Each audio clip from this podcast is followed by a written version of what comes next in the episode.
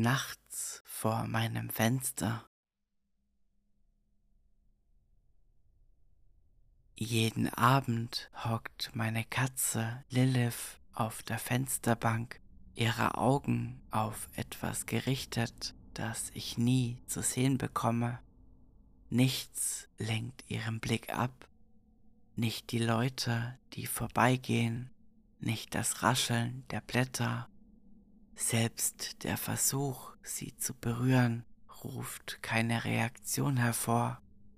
Nichts scheint ihre unerschütterliche Aufmerksamkeit vom Fenster abzuhalten. Abgesehen von diesem seltsamen nächtlichen Ritual ist Lilith die liebevollste Katze, die man je gesehen hat. Sie ist eine kleine Plaudertasche, die den ganzen Tag miaut, schnurrt und kuschelt. Wenn es Nacht wird, ändert sich ihr gesamtes Liebesverhalten in ein entnervtes.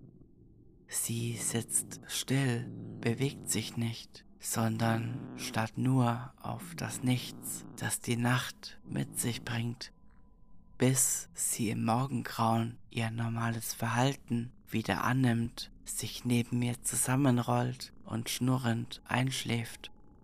Ich nahm an, dass sie Motten oder kleine Käfer anstarrt, vielleicht sogar die Katzen, die bei uns im Freien leben, in der Annahme, dass ich sie im Schutz der Nacht nicht bemerkte.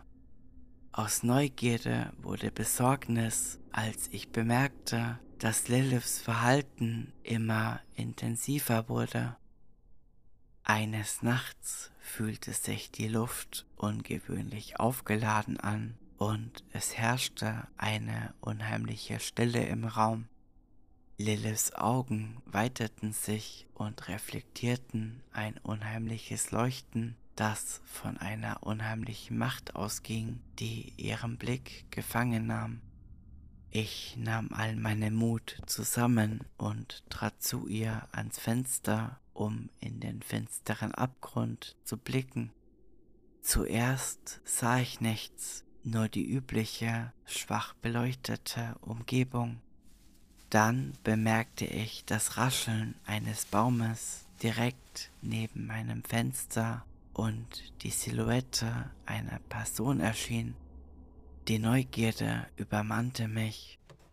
Ich setzte mich hin und betrachtete die Gestalt.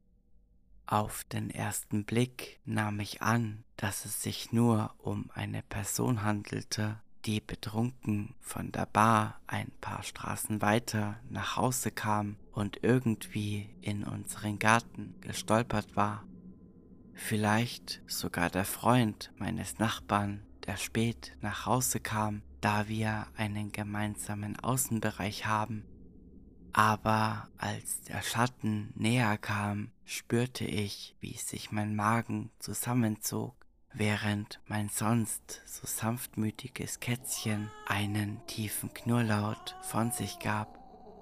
Als die Gestalt näher kam, gefror mir das Blut in den Adern, als ihre Gesichtszüge von der Straßenlaterne beleuchtet wurden. Von der anderen Seite des Glases schaute sie mich an.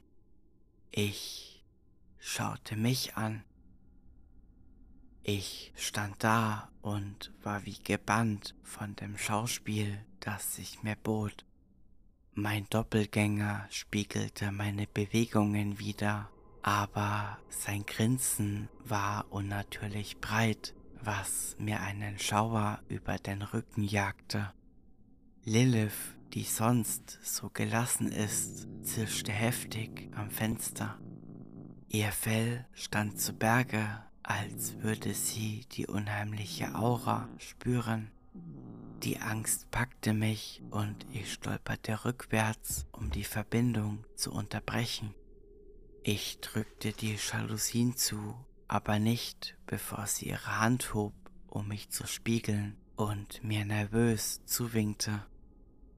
Von diesem Abend an mied ich das Fenster in der Hoffnung, der eindringlichen Präsenz auf der anderen Seite zu entkommen. Doch die Luft im Raum blieb schwer von einem unausgesprochenen Grauen. Ich fing an, im Wohnzimmer zu schlafen, wobei Lilith nie von ihrem Sitzplatz auf meinem Bett wich und in die Dunkelheit starrte, bei dem ich nur vermuten kann, dass es Nacht für Nacht mein Spiegelbild ist. Ich wusste nicht, wem ich es erzählen sollte. Wie kann man das erklären? Meine Familie würde es als Stress durch Arbeit und Leben abtun. Irgendwann hielten es meine Nerven nicht mehr aus und ich erzählte es meiner besten Freundin Dina. In dieser Nacht blieb sie bei mir. Lilith hockte wie immer auf ihrem Fensterplatz. Zum ersten Mal, seit ich es gesehen hatte, spähte ich durch die Jalousien und sah es wieder. Meine beste Freundin sprang zu mir und schaute aus demselben Fenster. Was? Da ist nichts. Bist du okay? Sie warf mir einen Blick zu, der eine Mischung aus Sorge und Verwirrung war. Was meinst du? Kannst du es nicht sehen? Ich schaute wieder hinaus. Das Ding lachte mich mit diesem entsetzlichen Grinsen an, hob den Finger an die Lippe und machte eine Sch-Bewegung. Es ist genau da, kreischte ich. Sie blickte wieder hinaus und ich wandte meinen Blick von ihr ab. Alter, da ist nichts. Ich schaute wieder aus dem Fenster und was auch immer es war, es war nicht da. Niedergeschlagen schlug ich vor, dass wir uns einen Tee machen und zur Ablenkung einen Film ansehen sollten.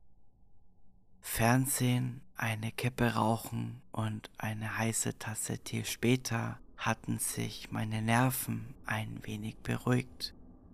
Ich will nicht wie deine Eltern klingen, aber dein neuer Job hält dich auf Trab und zusammen mit dem Schlafmangel verursacht das vielleicht eine Art wandelnden Albtraum? Dina versuchte, meine Ängste zu beschwichtigen. Nach einigem Hin und Her und Brainstorming fing ich an, mich mit dem Gedanken anzufreunden, dass das Ganze vielleicht durch Stress und Traumata ausgelöst wurde. Der Gedanke gab mir tatsächlich etwas Ruhe. Dann, Punkt Mitternacht, ertönte ein leises Kratzen aus der Richtung des Fensters. Meine beste Freundin sprang auf und wir tauschten einen ängstlichen Blick aus. Angst machte sich in meiner Magengrube breit, als wir uns vorsichtig dem Fenster in meinem Zimmer näherten. Lilith saß nicht wie gewohnt auf ihrem Platz, sondern kauerte mit vor Schreck geweiteten Augen in der Ecke. Das Kratzen verstärkte sich, begleitet von einem eindringlichen Flüstern, das meine eigene Stimme zu tragen schien, verzerrt und verdreht. murmelte es. Die Worte jagten mir einen Schauer über den Rücken. Okay, das habe ich gehört. Was zum Teufel? rief meine beste Freundin. Mit zitternden Händen öffnete ich die Vorhänge. Mein Doppelgänger war zurück, drückte seine Hand gegen das Glas.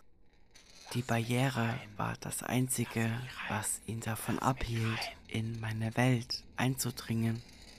Oh fuck, ist das du? flüsterte Dina. Ihre Pupillen verengten sich vor Angst. Mit aller Kraft widerstand ich dem Impuls, das Fenster zu öffnen, es anzuschreien, irgendwas zu tun, um diesen Albtraum zu beenden. Mein Herz klopfte, als die unheimliche Gestalt draußen immer verzweifelter wurde und ihr Grinsen sich zu einem Knurren verzerrte. Lilith die die unmittelbare Bedrohung spürte, fauchte lauter. Ihr Fell sträubte sich, als sie von ihrem Platz in der Ecke flüchtete und sich mutig zwischen uns und das Fenster stellte, um sich zu verteidigen. In einer schnellen Bewegung schob ich die Vorhänge zu, schnappte mir Dinas Hand und brachte sie aus dem Zimmer. Ich hörte immer noch das Kratzen und Flüstern, das in Schreie und Hämmern gegen das Glas überging. Ich war mir so sicher, dass das Glas jeden Moment nachgeben und das, was auch immer dieses Ding war, in mein Haus lassen würde. Im Laufe der Nacht wurde das Hämmern und das Schreien wieder zu einem Kratzen und Flüstern, das schließlich mit dem Tagesanbruch verstummte. In den nächsten Wochen blieb ich bei Dina und beauftragte ein Umzugsunternehmen, um meine Sachen zu meinen Eltern zu bringen.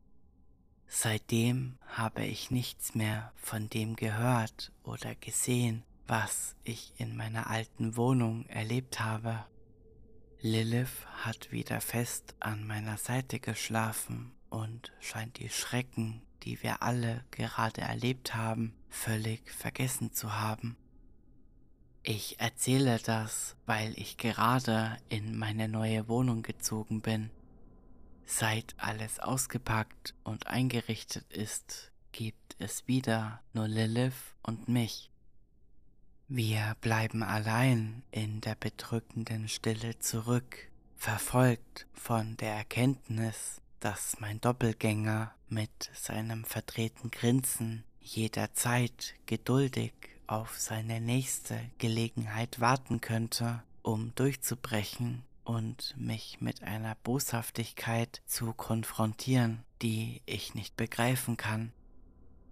Und Lilith hat heute, als der Abend hereinbrach, besorgte Blicke zum Fenster geworfen.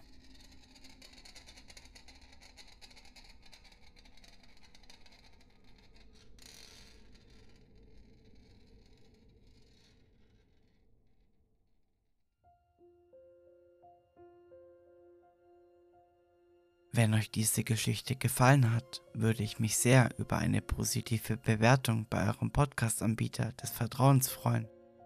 Wenn ihr diesen Podcast unterstützen wollt, könnt ihr das gerne auf Kofi tun. Und wenn ihr Fragen, Anregungen oder Wünsche für die nächste Folge habt, könnt ihr mir gerne eine Nachricht auf Instagram schreiben. Ihr könnt mir natürlich auch gerne einen Kommentar unter der Folge dalassen. Alle Links findet ihr in der Folgenbeschreibung. Vielen Dank fürs Zuhören und bis zur nächsten Folge.